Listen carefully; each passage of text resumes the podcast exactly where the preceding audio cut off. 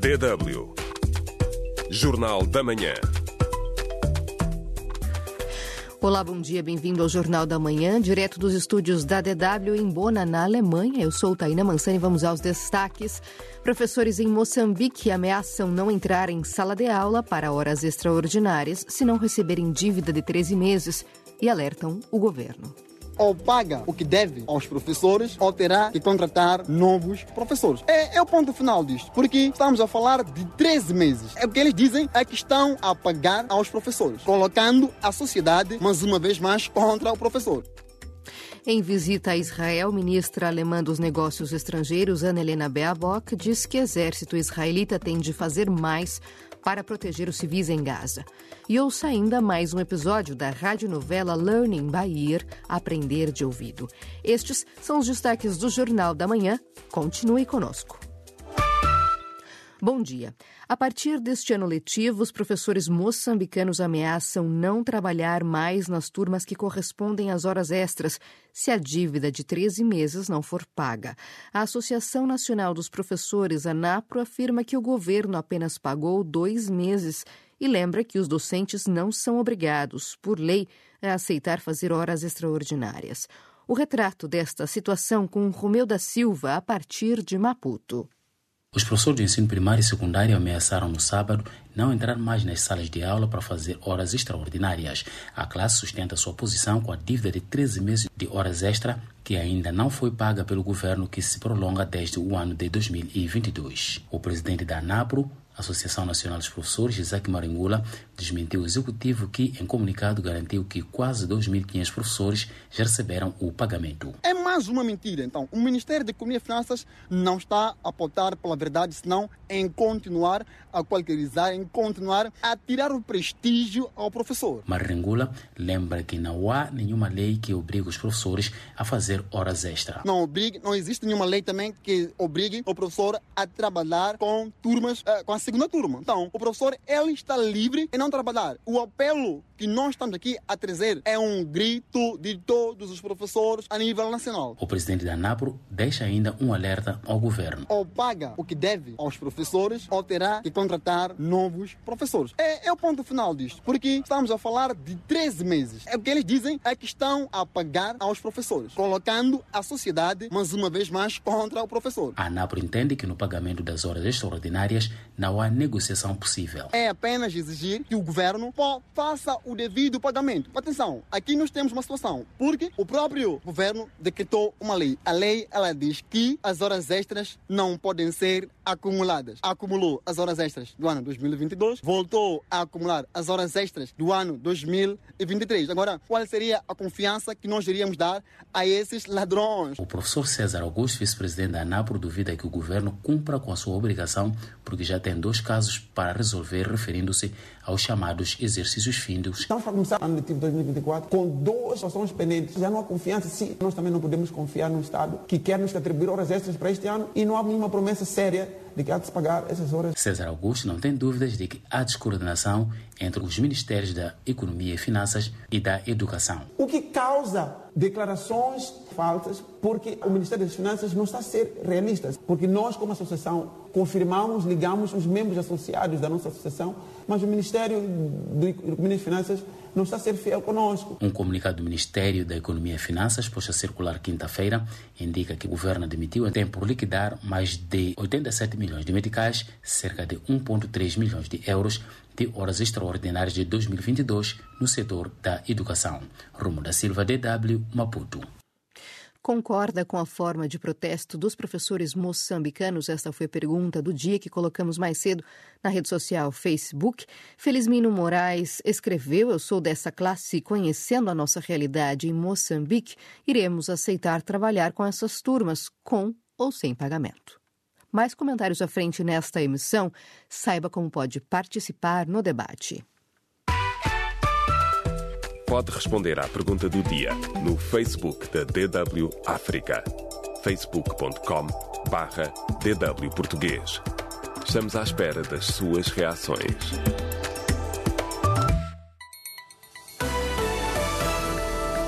DW Notícias. Em Moçambique, a organização não governamental Médicos Sem Fronteira confirmou a morte de um dos seus membros num novo ataque terrorista no distrito de Mocimboa da Praia, província de Cabo Delgado. Segundo fontes oficiais, o ataque aconteceu na noite de sexta-feira na comunidade de Chimbanga. Pelo menos três pessoas morreram e várias residências foram destruídas.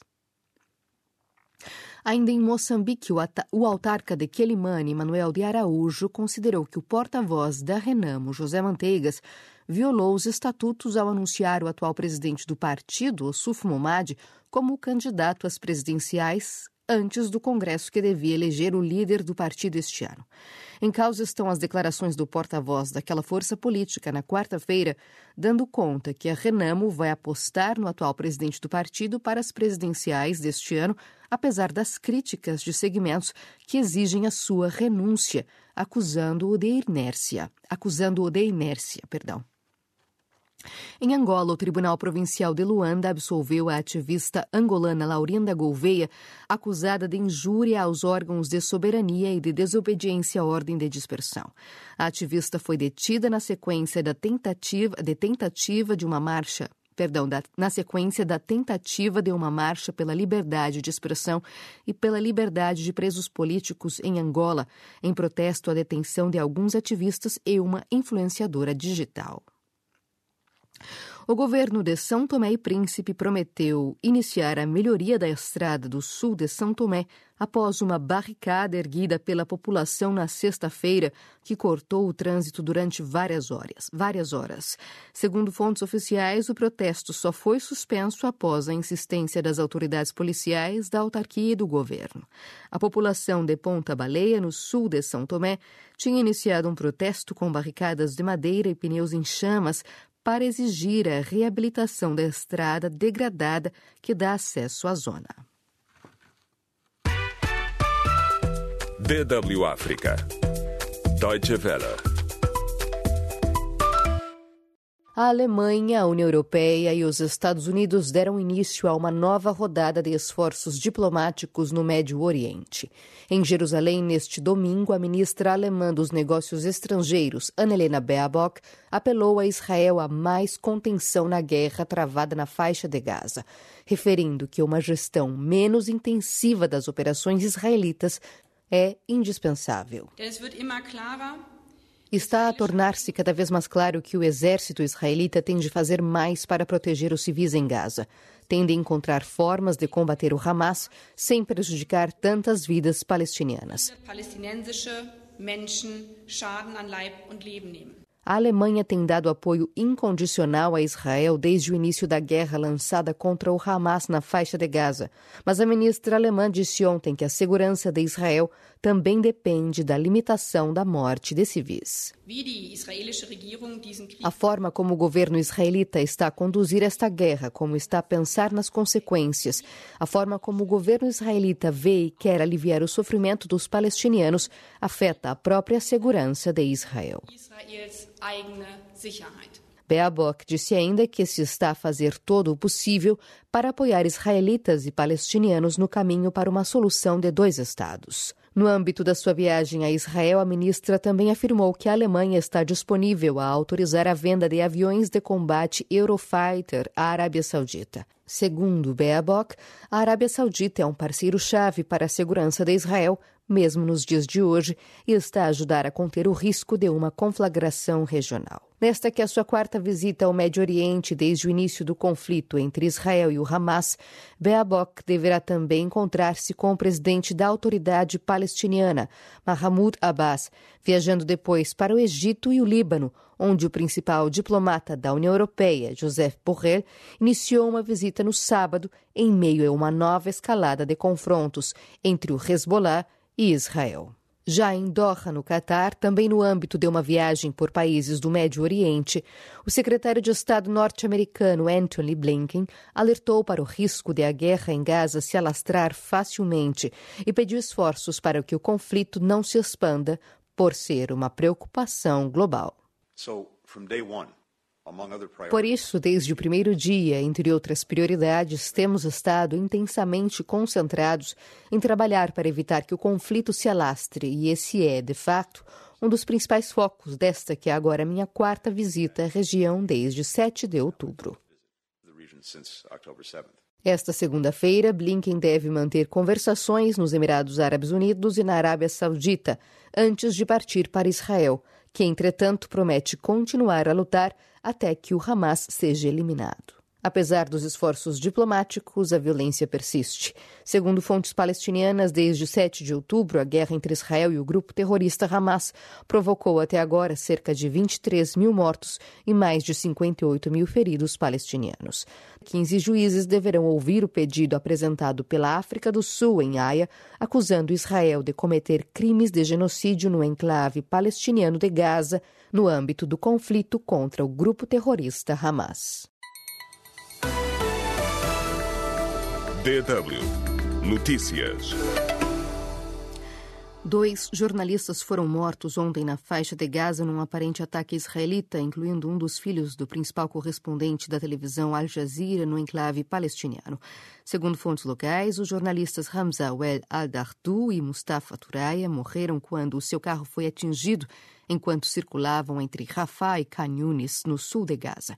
Al Jazeera acusou o exército israelita de atacar de forma deliberada os jornalistas palestinianos em Gaza.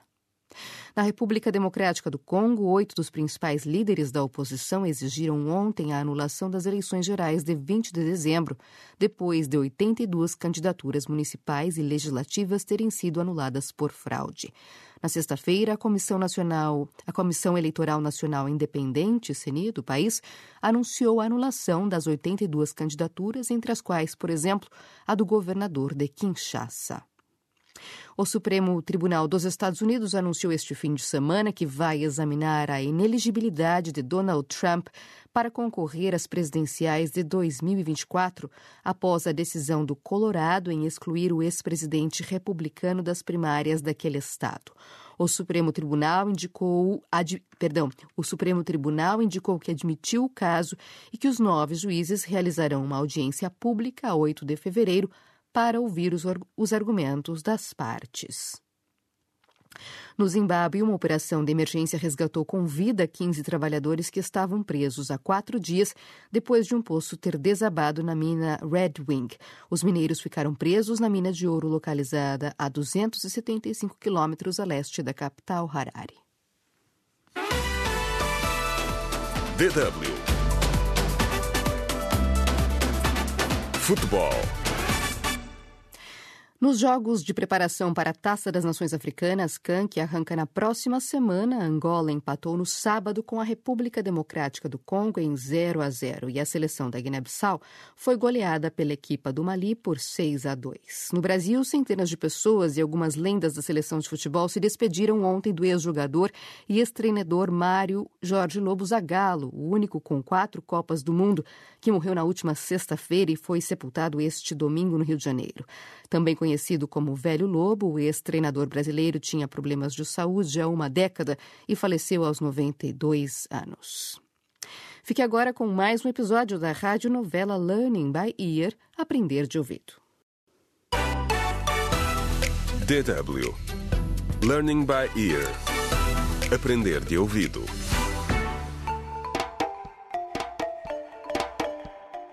Contra o crime.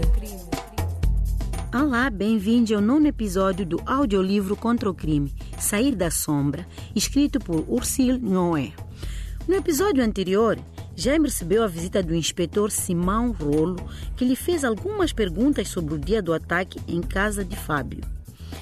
Mas foram interrompidos por Tiago, o pai de Jaime, que ficou furioso porque o filho estava a falar do namorado.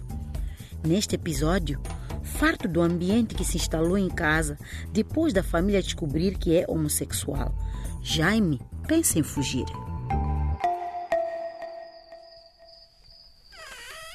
Eram quatro horas da manhã quando o ranger de uma porta rompeu o silêncio da madrugada. Selma ouviu o trinco da fechadura e saltou da cama a correr, tendo cuidado para não acordar os pais encontrou Jaime completamente vestido, com um grande saco às costas, prestes a abrir a porta da frente. Ela empurrou-o para o lado e ficou entre ele e a porta. Os gêmeos ficaram frente a frente, a olhar um para o outro. Foi Selma quem falou primeiro. O que estás a fazer, Jaime? sussurrou ela. Deixe-me, Selma. Vou dar uma volta, respondeu calmamente o irmão. Outra caminhada, exclamou ela sarcasticamente antes de continuar. Às quatro da manhã, o que vai acontecer desta vez? Mais costelas partidas, outra pessoa morta. Ela sabia que o irmão estava prestes a fugir e ameaçou acordar os pais se ele não voltasse para o quarto. Os gêmeos nunca tinham se confrontado desta forma. Jaime deu um passo atrás e olhou para a irmã. Uma lágrima resplandeceu-lhe no rosto. Não fazes ideia do que estou a passar, disse ele desesperado. Selma levantou as mãos frustrada. Que lata dizermos que não sei o que estás a passar. E nós? Alguma vez pensaste em nós, na tua família, antes de te envolveres nisto tudo? Jaime, a sério, por favor, diz-me que não és homossexual. Foi só uma piada de mau gosto, certo? Jaime hesitou. Não queria acreditar que a sua irmã estava tão cega. Selma, se tu estás a julgar-me, imagine o que os outros vão dizer. Os nossos vizinhos, os nossos amigos, Quero evitar o que quer que seja que estão a planear. Ouviste a mãe e o pai a discutir esta noite. Sabes o que eles disseram? Eles querem levar-me a uma espécie de exorcista maluco.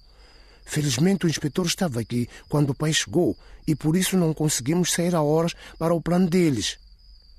Selma não sabia o que dizer. Pela primeira vez desde que tudo isto tinha começado, ela parecia sentir a angústia do irmão. Passaram apenas nove dias desde que vos disse que era gay, prosseguiu Jaime. E já todos perderam o bom senso. Se é assim agora, o que mais me espera? Mas podemos falar sobre isso, disse Selma angustiada, prometendo que falaria com os pais assim que eles se levantassem. Jaime olhou furioso para a irmã. Quando finalmente falou, a sua voz estava gelada. Deixe-me ir, Selma. Vais arrepender-te se não o fizeres. Contra o crime.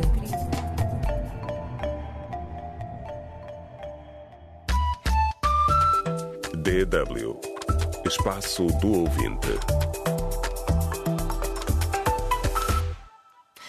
Voltamos agora ao nosso espaço do ouvinte. Hoje perguntamos através da rede social Facebook, como fazemos habitualmente, concorda com a forma de protesto dos professores moçambicanos. Alguns comentários nos chegaram esta manhã. Rosário da Historicidade em Tepa, como sempre, deixou-nos uma saudação. Bom dia aos profissionais da Rádio DW Português para a África e saudações extensivas aos ouvintes assíduos deste canal radiofônico, e ele escreveu: Concordo plenamente, o governo moçambicano deve o pagamento aos professores de suas horas extras e dois turnos dos dois meses do ano de 2022 e todo o ano de 2023. A ANAPRO tinha que se informar melhor sobre os pagamentos e eu sou um professor lesado nesta, institui nesta instituição, disse Rosário da Historicidade em Tepa, completando: Queremos o nosso dinheiro de Chemba Sofala, Moçambique, escreveu Rosário. Ramalho Arthur escreveu estão no direito de reivindicações, mas também são os mesmos que atrapalham os processos eleitorais em Moçambique. Foi que escreveu este nosso internauta Ramalho Arthur. Lourenço Gonçalves Kembo escreveu: Estes são os responsáveis pelo sofrimento da população. Jó Pompílio Moisés escreveu: Esses merecem muito bem, são os professores que ajudam a Frelimo a ganhar as eleições. Manuel Tugalone escreveu as reivindicações. As reivindicações são de lei, afinal, quem trabalha deve ser remunerado e porque só os professores é que não podem ser pagos as suas horas, não podem, não podem receber as suas horas extras, enquanto há setores que estão a receber normalmente. Logo, podemos ver como são desprezados pelo patronato. Estes não, não estão a pedir muita coisa, só estão a exigir o que é de direito. Com este comentário, colocamos um ponto final nesta emissão da manhã.